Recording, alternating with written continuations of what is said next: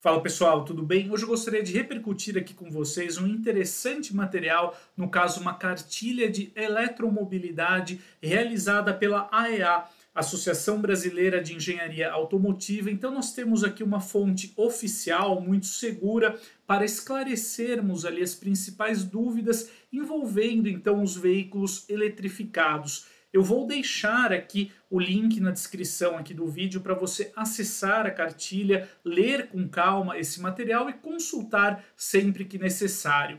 Então gostaria de começar aqui, né, por uma uh, etapa ali inicial da cartilha em que ele separa, então, né, começa descrevendo as fontes de energia. Então nós temos aqui as não renováveis, né, no caso petróleo, nuclear, o carvão e as energias renováveis. Então, biomassa, eólica, hidráulica, entre outros, os usos aqui de tecnologia, as fontes secundárias, né, e também o uso final ali no caso para o transporte, para a indústria, uso residencial, entre outras, né?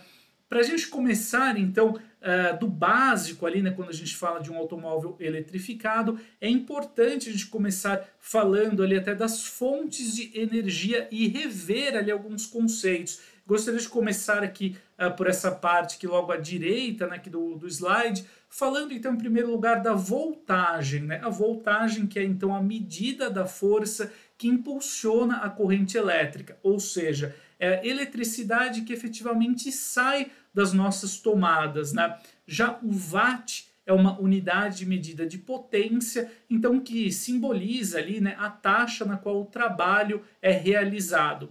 Já a unidade quilowatt-hora é uma medida de energia elétrica, no caso que o consumo a cada, de mil watts a cada hora. Né? Então, seguindo aqui para os tipos de rede elétrica, nós temos o tipo monofásico, que composto, composto ali no caso, né, por uma fase, um neutro e um terra.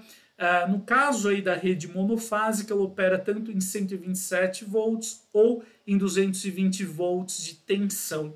Uh, nós temos aqui o sistema bifásico, composto ali por duas fases de um terra, que geralmente é a tensão, então, que a maioria dos carregadores operam, né? E já no sistema trifásico de 220 ou 380 volts, nós temos ali três fases, um neutro e um terra, né? Geralmente, então, ah, no, no, sistema trifásico, os carregadores vão operar ali em uma tensão de 380 volts. Caso né, o abastecimento ali seja em 220 volts, será necessário colocar aqui um autotransformador, né, como relata aqui a cartilha da AEA.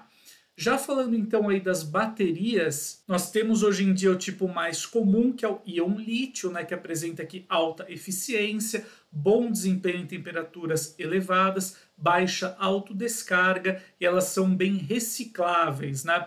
Já o componente aqui de níquel hidreto metálico, né, ela já é mais eficiente e menos prejudicial ao meio ambiente do que as antigas baterias aqui de níquel cádmio, né, utilizada nos primeiros veículos eletrificados. Já a bateria aqui mais convencional, né, do tipo chumbo ácido, que é utilizada ali na maioria dos veículos a combustão, né, apenas para suportar ali sistemas de ignição e luzes, e temos também os ultracapacitores, né, que fornecem energia adicional complementando as baterias principais. E agora é interessante a gente analisar aqui como é feita né, efetivamente a bateria que está presente nos veículos eletrificados. Então tudo começa aqui pelas células, né, que podem ser ali do tipo cilíndrica, prismática ou no formato bolsa. Cada célula é basicamente o que nós encontramos hoje em um celular ou em um notebook, por exemplo. Né? Cada célula, então, elas são agregadas em módulos que formam os pacotes. Né? Então, nós temos aqui cada módulo uh, compondo, então, né, reunidos ali, eles uh, viram o banco de bateria, que é essa estrutura aqui, então, que dá vida aí, né, a bateria principal do veículo elétrico. Esse banco de bateria, então, ele é colocado no assoalho do veículo e o número de células varia, então, de acordo com a proposta do veículo e a autonomia, né, a capacidade que cada marca deseja destinar aí a um modelo uh, diferente.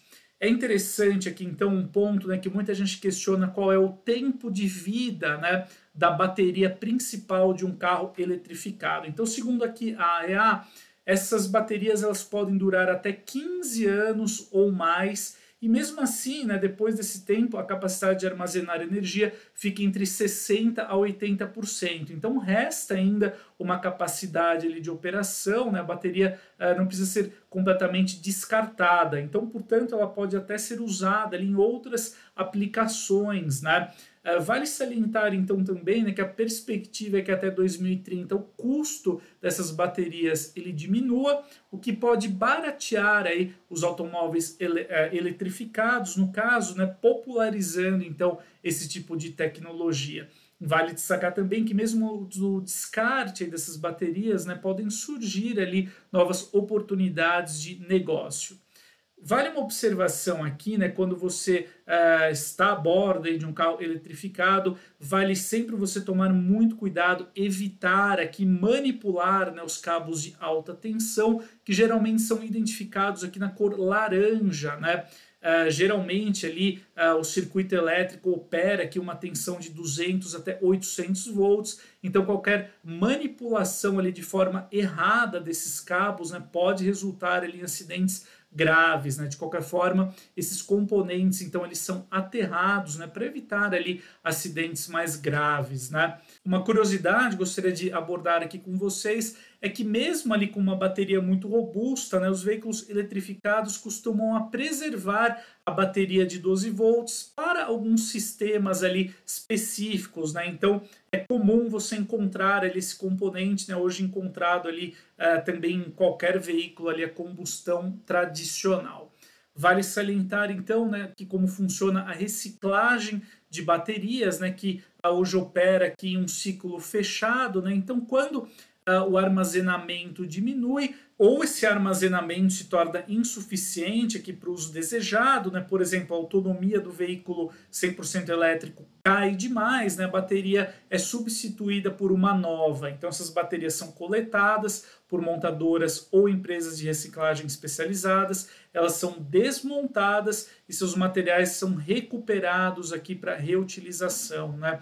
Caso elas não possam ser ali recicladas, elas são encaminhadas então para um descarte seguro, seguindo ali diversas normas. Né? Então, com isso, o ciclo aqui se repete, né? permitindo ali o reaproveitamento dessas baterias, diminuindo ali impactos negativos ao meio ambiente. E agora é interessante a gente falar um pouquinho aqui sobre os tipos de carregadores, né? um ponto ali uh, fundamental quando a gente fala de um veículo eletrificado. Então, basicamente, o tipo de recarga ela é separada aqui em quatro níveis, né? como você confere.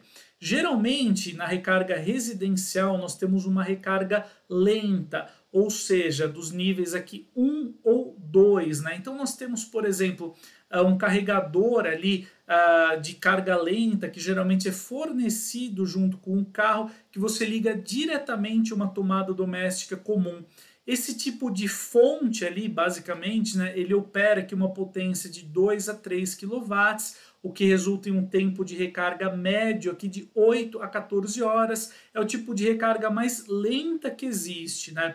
Já no nível 2, nós temos aqui, por exemplo, o uso de um wallbox, né, que opera ali uma potência entre 7 e 22 kW, o que resulta em um tempo médio de recarga de 3 a 8 horas, né, dependendo, obviamente, da capacidade ali da bateria. Já falando aqui do nível 3, nós estamos falando então de recargas do tipo semi-rápida ou rápida. Né? No caso, esses aparelhos operam aqui com uma potência entre 22 e 50 kW e geralmente são encontrados ali em shoppings, por exemplo, supermercados, hotéis, entre outros. Né? No caso aqui, nós temos um tempo médio de recarga que pode gravitar ali entre 3 a 8 horas, porém esse tipo aqui de carregador já permite uma recarga ali quase completa em menos de uma hora, então é bem ali mais interessante.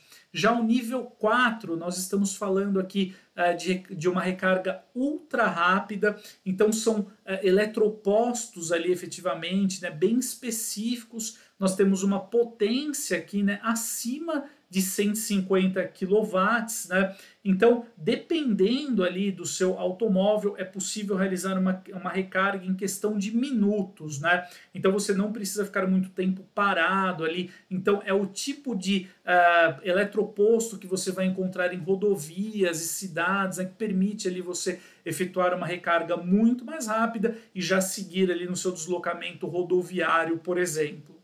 E agora que já falamos dos tipos de carregadores, vale a pena entrarmos aqui no detalhe né, para falarmos então sobre os conectores. Né? Então nós temos aqui, começando aqui pelo tipo 1, que é o mais comum aqui na América do Norte. Então ele conta aqui né, com pinos que permitem tanto a transferência de energia quanto também a comunicação de dados.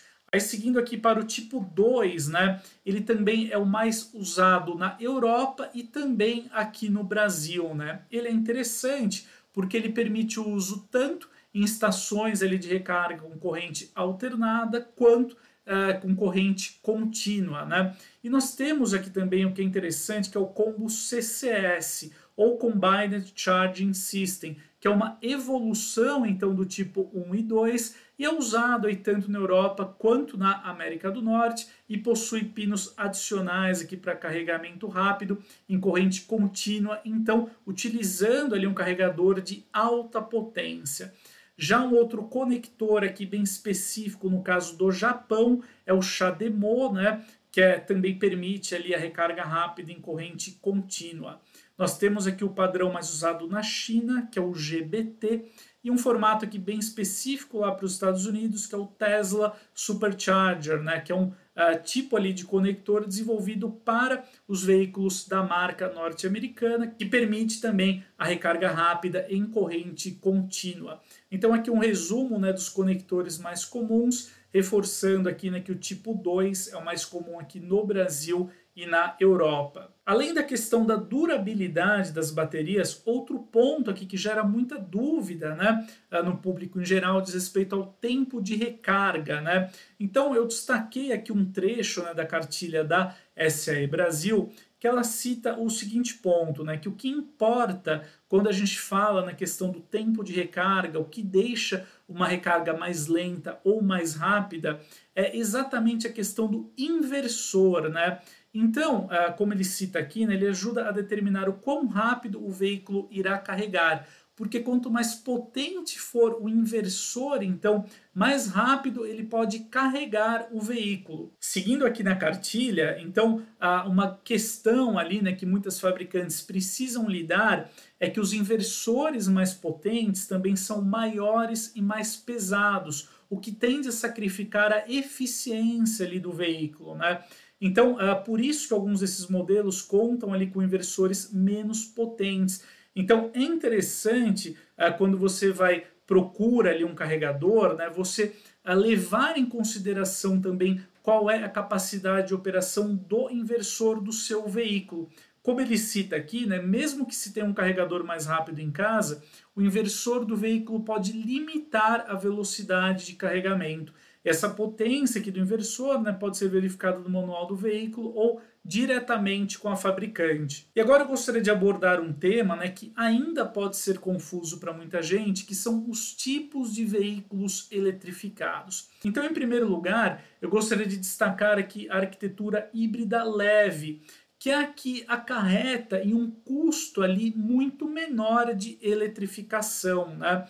Então, basicamente, nós temos aqui um motor muito mais uh, compacto, que no caso ele apenas apoia o propulsor a combustão, melhorando aqui a eficiência né, no uso de combustível aí por parte do motor térmico. Então, como nós encontramos aqui nesse trecho do material, o sistema elétrico em um veículo híbrido leve ou mild hybrid, como a designação aqui em inglês, geralmente ele apenas ajuda nas acelerações, e recupera ali a energia né, nas desacelerações e na frenagem. Então nós temos aqui um tipo de sistema que proporciona uma transição mais suave entre os modos de condução elétrica e a combustão tradicional. Agora, uma outra plataforma aqui interessante são os veículos com propulsão 100% elétrica, mas que contam aqui com extensor de autonomia, também conhecidos ali pela sigla REEV ou Range Extended Electric Vehicle. Então nós temos ali basicamente a tração né, do automóvel ocorrendo por conta do motor elétrico e o motor a combustão ele está presente ali no automóvel apenas para efetuar a recarga da bateria principal do sistema. Então com isso nós temos ali o motor a combustão operando praticamente ali em marcha lenta, né, no seu regime ali ideal de rotações, né, então evitando ali um gasto excessivo com combustível. Partindo agora né, para os tipos mais convencionais de veículos eletrificados, nós começamos aqui com o veículo híbrido pleno ou híbrido convencional, também conhecido aqui pela sigla em inglês HEV, de Hybrid Electric Vehicle. Então, no caso de um automóvel híbrido pleno, nós temos um motor uh, a combustão né, associado a um propulsor elétrico. Esse motor a combustão pode ser a gasolina, diesel, flex, né, dependendo aí da tecnologia do veículo. Vale uma observação que nós temos uma divisão aqui na tecnologia de propulsão híbrida que ela pode ser, no caso, um híbrido em paralelo, em que tanto o motor elétrico quanto o motor a combustão podem tracionar o veículo, como ocorre hoje no Toyota Corolla, no Toyota Corolla Cross, produzidos aí aqui no Brasil, ou pode ser um sistema híbrido em série. No caso aí, o motor elétrico, somente o motor elétrico traciona o automóvel e o motor a combustão, então ele fica responsável por efetuar a recarga aqui da bateria principal do sistema, né? No caso, a tecnologia híbrida em série é notadamente presente ali nos automóveis da Nissan com o sistema e-Power de propulsão. Já a evolução aqui do sistema híbrido é o híbrido plug-in, conhecido aqui também pela sigla em inglês PHEV ou Plug-in Hybrid Electric Vehicle. No caso aqui, a grande diferença que nós temos em um híbrido plug-in a possibilidade da recarga externa aqui da bateria principal do sistema. Nós temos também uma bateria mais robusta e um motor elétrico também mais potente, né, capaz de uh, de fato tracionar o veículo, uma vez que ele pode oferecer uma autonomia em modo 100% elétrico, o que permite então aí essa condução no dia a dia, na cidade, apenas consumindo eletricidade. Caso se esgote né, a autonomia elétrica do veículo, aqui no caso de um híbrido plug-in, aí motor a combustão entra em funcionamento, né, fica responsável ali pela locomoção do veículo. Então, é um sistema mais interessante hoje em dia, né, enquanto a infraestrutura ali de recarga não está plenamente formada. E aí nós chegamos então aos automóveis com propulsão puramente elétrica, conhecidos aí na sigla em inglês por BEV ou Battery Electric Vehicle, né? Então são veículos que são alimentados exclusivamente, né, por uma bateria que fornece então a energia necessária ao motor elétrico aqui principal do sistema. No caso, esses modelos não possuem nenhum motor a combustão interna. Já uma evolução, algo mais ali para o futuro, né, dos automóveis eletrificados, são os veículos que utilizam então aqui uma célula de combustível, também conhecidos ali pela sigla FCEV, de Fuel Cell Electric Vehicle. No caso aqui, né, do esquema aqui, nós temos um veículo com célula de combustível a hidrogênio, então nós temos um tanque aqui, né, que recebe o gás, né, a molécula, ele alimenta então aqui uma célula de combustível que realiza a quebra do hidrogênio para gerar então eletricidade. Essa eletricidade fica armazenada aqui em uma bateria que alimenta então o motor elétrico. Além do hidrogênio, hoje em dia, né, alguns estudos já contemplam ali uma célula de combustível capaz de operar com etanol, uma tecnologia que seria muito interessante e bem-vinda aqui para o mercado brasileiro. Outro ponto aqui interessante, né, quando a gente fala dos automóveis no caso, os puramente elétricos diz respeito aqui à autonomia, que então é a distância que um veículo pode percorrer com uma única carga da bateria ou abastecimento de energia. Mas é interessante um ponto levantado aqui pela cartilha, né, que essa preocupação com a autonomia, na verdade, é uma sensação de limitação. Né? Ela cita aqui, por exemplo, um automóvel 100% elétrico com uma autonomia de 400 km permite ali ao usuário do veículo né, percorrer 60 km ao dia sem uma necessidade de recarga. Né? De qualquer forma, a infraestrutura de recarga está em expansão, né, o que deve colaborar ali para tornar os deslocamentos com automóvel 100% elétrico um pouco mais tranquilo. Mas nós temos alguns comportamentos de uso que favorecem a autonomia de um carro elétrico. Por exemplo, a questão da velocidade, né? Então, dirigir em alta velocidade requer mais energia para superar a resistência do ar, o que reduz a autonomia, né, no caso aí, não só de um uh, automóvel elétrico, mas também de um automóvel convencional. Mas no caso de um automóvel 100% elétrico, quanto mais rápido você trafegar, mais energia você consome, não por acaso muitos veículos elétricos têm a velocidade máxima limitada em 150, 160 km por hora, por exemplo.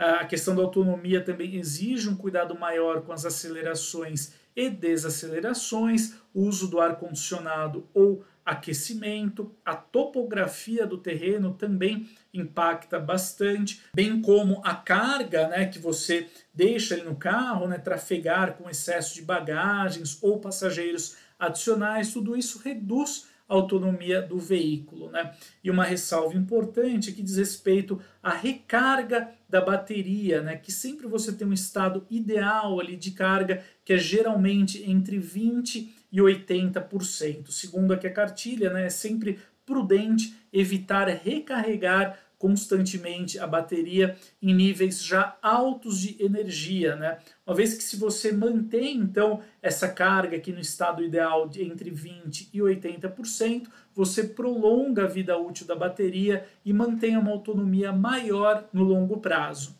E por fim, amigos, para terminar, então aqui eu gostaria de destacar né, alguns incentivos aqui já praticados, já concedidos aos automóveis eletrificados. Por exemplo, o IPVA, né, alguns estados aqui no Brasil oferecem descontos parciais ou totais ali para o tributo. Já no caso aqui do rodízio, né, na cidade de São Paulo, os veículos eletrificados são isentos. Em algumas cidades, né, a gente já encontra até o estacionamento gratuito para os veículos eletrificados. Então é isso, amigos. Espero que a cartilha aqui tenha ajudado a esclarecer dúvidas sobre os carros eletrificados. Novamente, não reforço, eu vou deixar aqui na descrição do vídeo o acesso, o link, para que você uh, possa conferir ali a cartilha na íntegra, ler com calma, consultar quando necessário. Então é isso, a gente se vê em breve, um grande abraço e até mais!